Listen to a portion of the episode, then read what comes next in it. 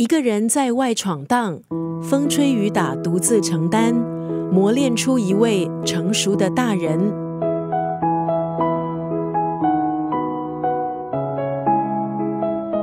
今天在九六三作家语录分享的文字，出自陈庆佑的《藏翅膀的人》。一个人的旅行是让时间变多又变长的方法，因为时间多了许多留白，必须和自己相处。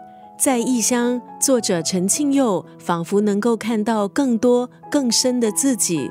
在走过的风景中，他和内心的自己照面，看似和自己走远，其实却和自己走得更靠近。作者的旅行不只是关注自己。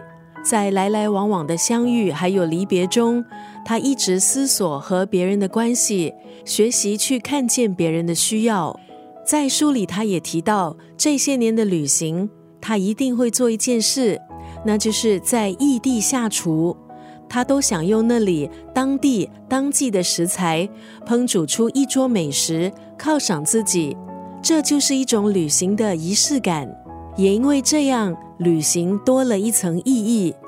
今天在九六三作家语录就要分享这本书《藏翅膀的人》当中的这一段文字。每一趟无所预期的旅行，都是面向内心的朝圣之路。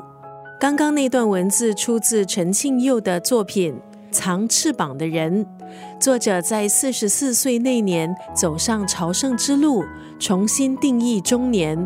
五万多个字记录他旅行前的准备，一路上的经历和见闻，以及完成旅行后的思索。